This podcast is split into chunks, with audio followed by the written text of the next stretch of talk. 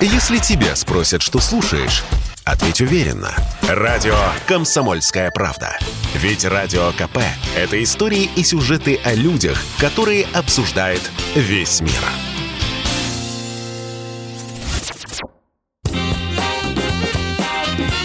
Был бы повод – Здравствуйте, я Михаил Антонов. Эта программа «Был бы повод». 20 марта на календаре и обзор событий, происходивших в этот день, вы услышите в сегодняшней программе. Отправимся в 1792 год, когда в этот день Национальная ассамблея Франции одобряет применение гильотины.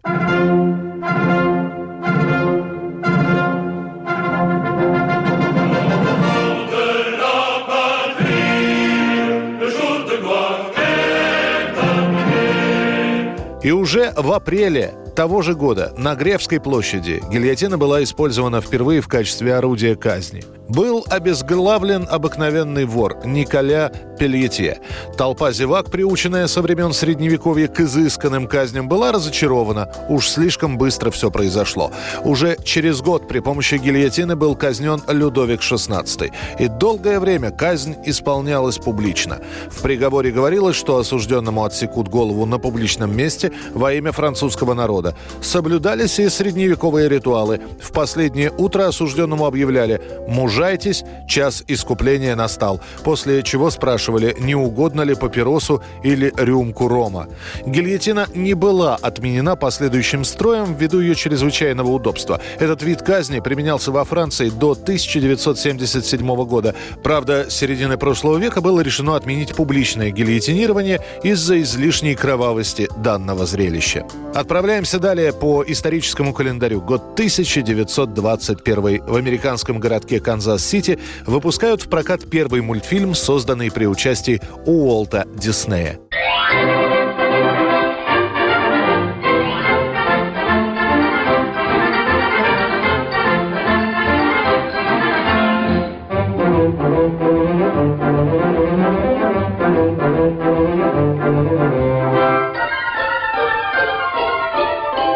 Еще оставались долгие годы до появления Микки Мауса и его друзей. Еще оставалось более 15 лет до появления первого полнометражного фильма «Белоснежка и семь гномов», а пока Диснею всего 20, и он чертовски устал от рекламных роликов, которые он сочинял и рисовал. Сам Дисней говорил, у меня в глазах рябило от этой спаржи, тунца, сигарет и прочие рекламные дребедения. И каждый из заказчиков имел право диктовать свои требования, а мы не могли и слова сказать против.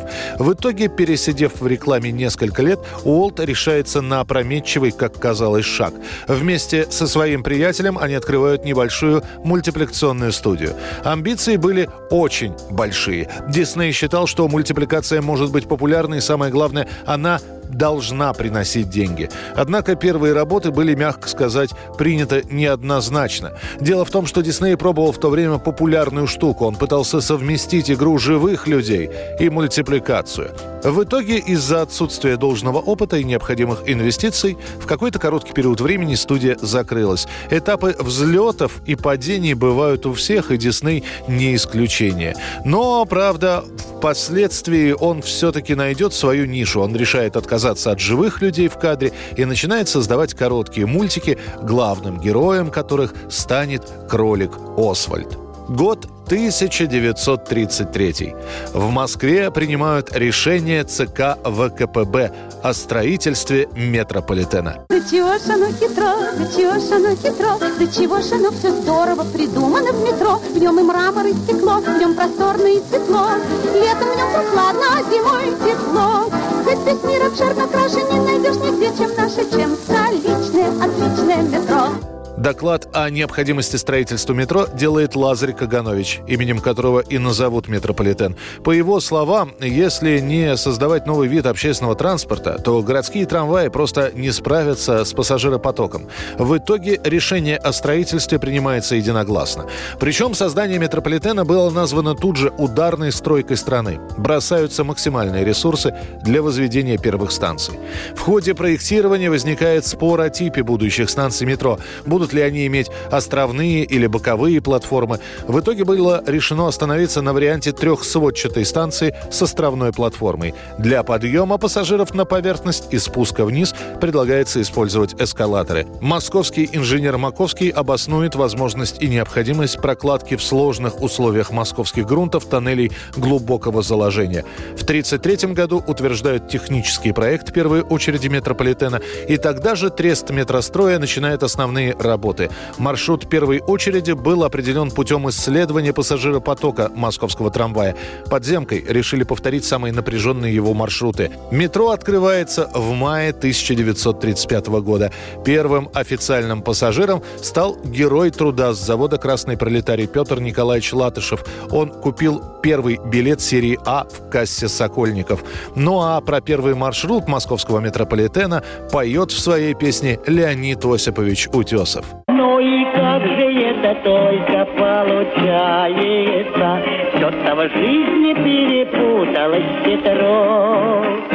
Чтоб запречь тебя я утром отправляюсь От Сокольников до парка на метро. Ну и, наконец, еще одно событие. 20 марта 1991 года. Эта дата становится самой печальной датой в жизни музыканта Эрика Клэптона. Ничто не предвещает в тот день беды. Клэптон работает в студии. Дома с четырехлетним сыном его жена, модель Лори Дель Санта. Они живут в огромном нью-йоркском небоскребе. Накануне Эрик Клэптон вместе со своим сыном гуляет по городу. Музыкант показывает сынишке местные достопримечательности. Раздается звонок – по телефону «Мистер Клэптон, это офицер полиции, вы не могли бы вернуться домой?» На месте выясняется, малыш Конор играет с няней в прятки и решает спрятаться на подоконнике. Он облокачивается на окно и оказывается, что то забыл запереть мойщик окон. Падение с 53 этажа. В течение 9 месяцев Клэптон разбит горем. Он не занимается творчеством и практически не выступает. И пишет, наверное, самую пронзительную песню в своем репертуаре «Слезы на небесах». Он поет ее в течение 10 лет, а после 2004 года не исполняет ни разу. Сам Клэптон говорит так. «Я больше не чувствую горечь утраты, которая является неотъемлемой частью исполнения этих песен. Я должен реально ощущать связь с чувствами, которые одолевали меня, когда я их писал. Они все прошли. И я действительно действительно не хочу, чтобы они возвращались. Моя жизнь изменилась. Возможно, их просто нужно отложить на время, и не исключено, что я позже представлю их с более беспристрастной позиции. –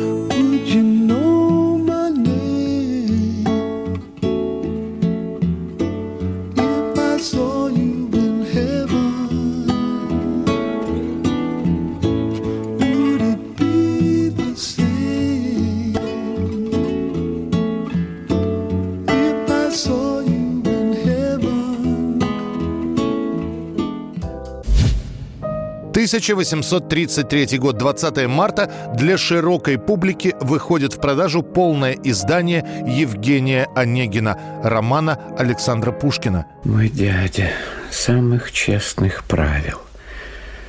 Когда не в шутку за не мог, он уважать себя заставил.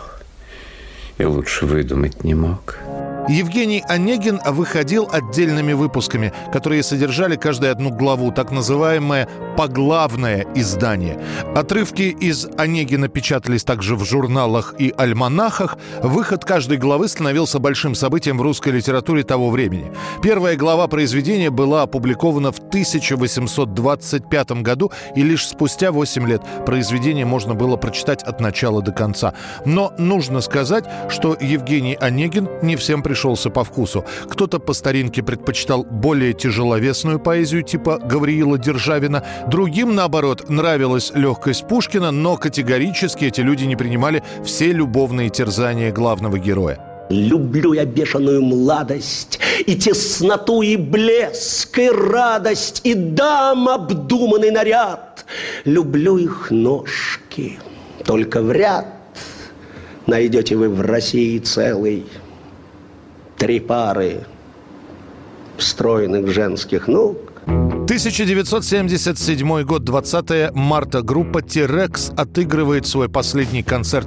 После этого солист коллектива Марк Болан решает сделать паузу в несколько месяцев. К тому времени его зависимость от кокаина вошла в угрожающую стадию, и Марк решает прекратить гастроли и начать лечение. Он пишет новые песни, надеясь осенью 77-го выступить со свежей программой. Договаривается о совместных выступлениях с Дэвидом Боуи и вообще полон оптимизма. В сентябре, возвращаясь из кафе, машина, в которой ехал Марк Болан, попадает в ДТП. 29-летний музыкант скончается до приезда скорой.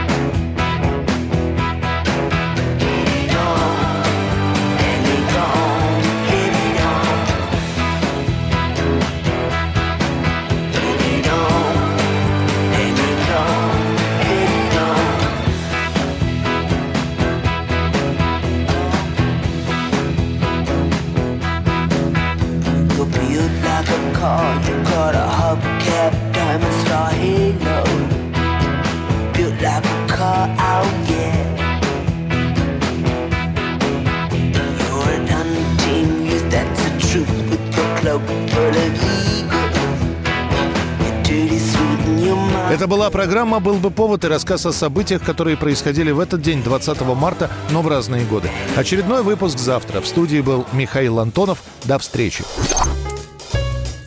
«Был бы повод»